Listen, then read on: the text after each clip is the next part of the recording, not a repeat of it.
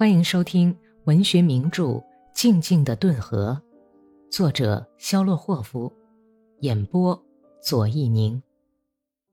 第三百一十九集。维申斯克刚一得到红军部队仓皇撤退的消息，格里高利就立刻率领着两个骑兵团浮水渡过了顿河，派出去几个阵容坚强的侦察队向南挺进。顿河岸边的山岗后面正在激战。大炮的轰击声汇成一片，仿佛是在地下沉重的轰鸣似的。看来士官生们一点也不吝惜炮弹呐，用猛烈的炮火进行射击。一个指挥员来到格里高利跟前，兴高采烈地说：“格里高利一声不响，他骑马走在纵队前面，仔细地向四面观察着。从顿河岸边到八子集村三俄里长的一段路上。”到处是叛军遗弃的成千辆的四轮马车和大车，树林子里遍地都是遗弃的财物，摔破的箱子、椅子、衣服、马套、碗盘、缝纫机，装着粮食的口袋，凡是爱财如命的当家人往顿河岸边撤退时能带走的东西，全都带来了。道路上有些地方撒满了金黄色的小麦，厚的能没到膝盖。这里还横着一些鼓胀起来的、腐烂的非常难看的、散发着恶臭的牛马尸体。他们兢兢业业，到头来落得这样的下场。格里高利大为震惊，叫了一声，摘掉帽子，竭力不吸气，绕过一堆结成了块的麦粒。麦堆上横着一个摊开四肢、戴着哥萨克制帽、穿着血渍斑斑的棉袄的死老头子。哎呀，这位老爹真是舍命不舍财呀，落得这个下场。一个哥萨克惋惜地说：“准是舍不得扔下这些麦子。”喂，前面的打马快走啊！他身上恶臭熏天，真不得了。喂，走吧！走在后面的人怒气冲冲地喊叫起来，连队策马快跑起来。大家都沉默不语，只能听到杂沓的马蹄声和哥萨克佩戴的刀枪叮当声和谐地在树林中回响。离李斯特尼茨基家的庄园不远的地方正在进行战斗，一群黑压压的红军战士在亚格德诺耶旁边干涸的山涧里奔命，流线弹在他们头顶上爆炸，机枪在他们背后扫射。而加尔梅克团的骑兵伞兵线在山岗上展开，截断了他们的退路。格里高利率领着自己的几个团赶到的时候，战斗已经结束了。掩护一些零散部队和第十四师的辎重队沿韦申斯克山隘撤退的两连红军，都被第三加尔梅克团击溃全歼。还在山岗上的时候，格里高利就把部队交给伊尔马科夫指挥，对他说。这儿没用，咱们就已经把事情办妥了。你带着部队去会师吧，我要到庄园去看看。到那儿去干什么呀？伊尔马科夫惊讶地问。呃，是啊，怎么跟你说呢？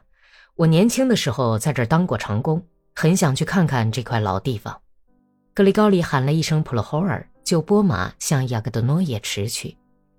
走了约有半俄里远，就看到。走在前头的一个连的头顶上，哗啦哗啦的迎风飘着一块白布，由一个哥萨克小心的举着，好像是去投降似的。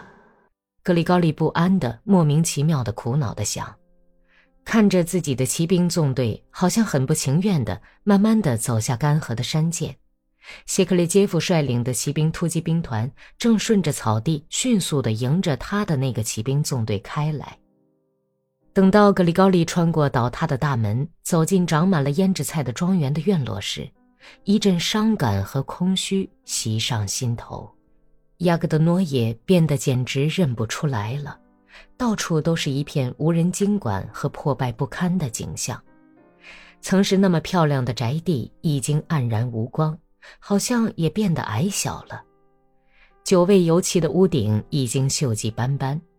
破损的排水管子横在台阶旁边，从窗框上脱落的百叶窗斜挂在那里，野风嗖嗖地吹进了玻璃破碎的窗户，从那里已经散发出阵阵久无人住的房屋的刺鼻的霉烂气味。屋子东面的一角和台阶被三英寸口径的炮弹炸坏了。一棵被炮弹打倒的枫树顶梢钻进了走廊上威尼斯式的破窗户里，枫树的树干倒在一堆从屋脊上斜摊下来的砖头上，就一直这样躺在那里。而长得很快的野蛇麻草已经顺着干枯树枝爬上来，缠满了树干，奇妙地爬满了残存的窗玻璃，往屋檐上爬去。时间和恶劣的天气发挥了自己的作用，庄园里的一切附属建筑都已破败不堪，仿佛主人的手已经多年没有精心的照顾过它们。马厩里春雨冲刷的石墙已经倒塌，暴风雨掀去车库的屋顶，只有毫无生气的苍白的木船子和横梁上还残留着一束束腐烂的干草。下房的台阶上。躺着三条已经变野的猎狗，它们一看见生人就跳起来，低声汪汪叫着，躲到门洞里去。格里高利骑马来到厢房大敞着的窗户前，从马上弯下腰，大声地问：“还有活人吗？”厢房里好久寂然无声。后来有一个嘶哑的女人声音回答说：“请等一等，看在基督的面上，我立刻就来。”老态龙钟的卢克利亚光着脚，呱唧呱唧地走到台阶上来，被太阳晃得眯缝着眼睛。巴格里高利打量了半天：“你不认识我了吗，卢克利亚大婶儿？”格里高利一面下马一面问。直到这时候，卢克利亚的马脸才哆嗦了一下，表情从麻木冷漠变得激动了。他哭起来，半天都说不出一句话。格里高利拴好马，耐心的等着他说话。我担惊受怕够了，可别再……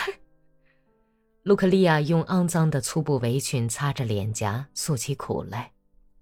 哎呀，我我以为他们又来了。格里申卡，这儿的事情啊，三天三夜也说不完。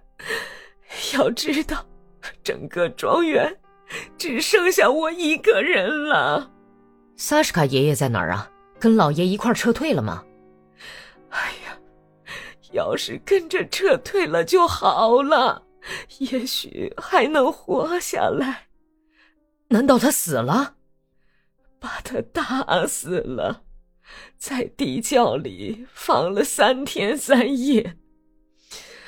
应该把他埋掉，可是。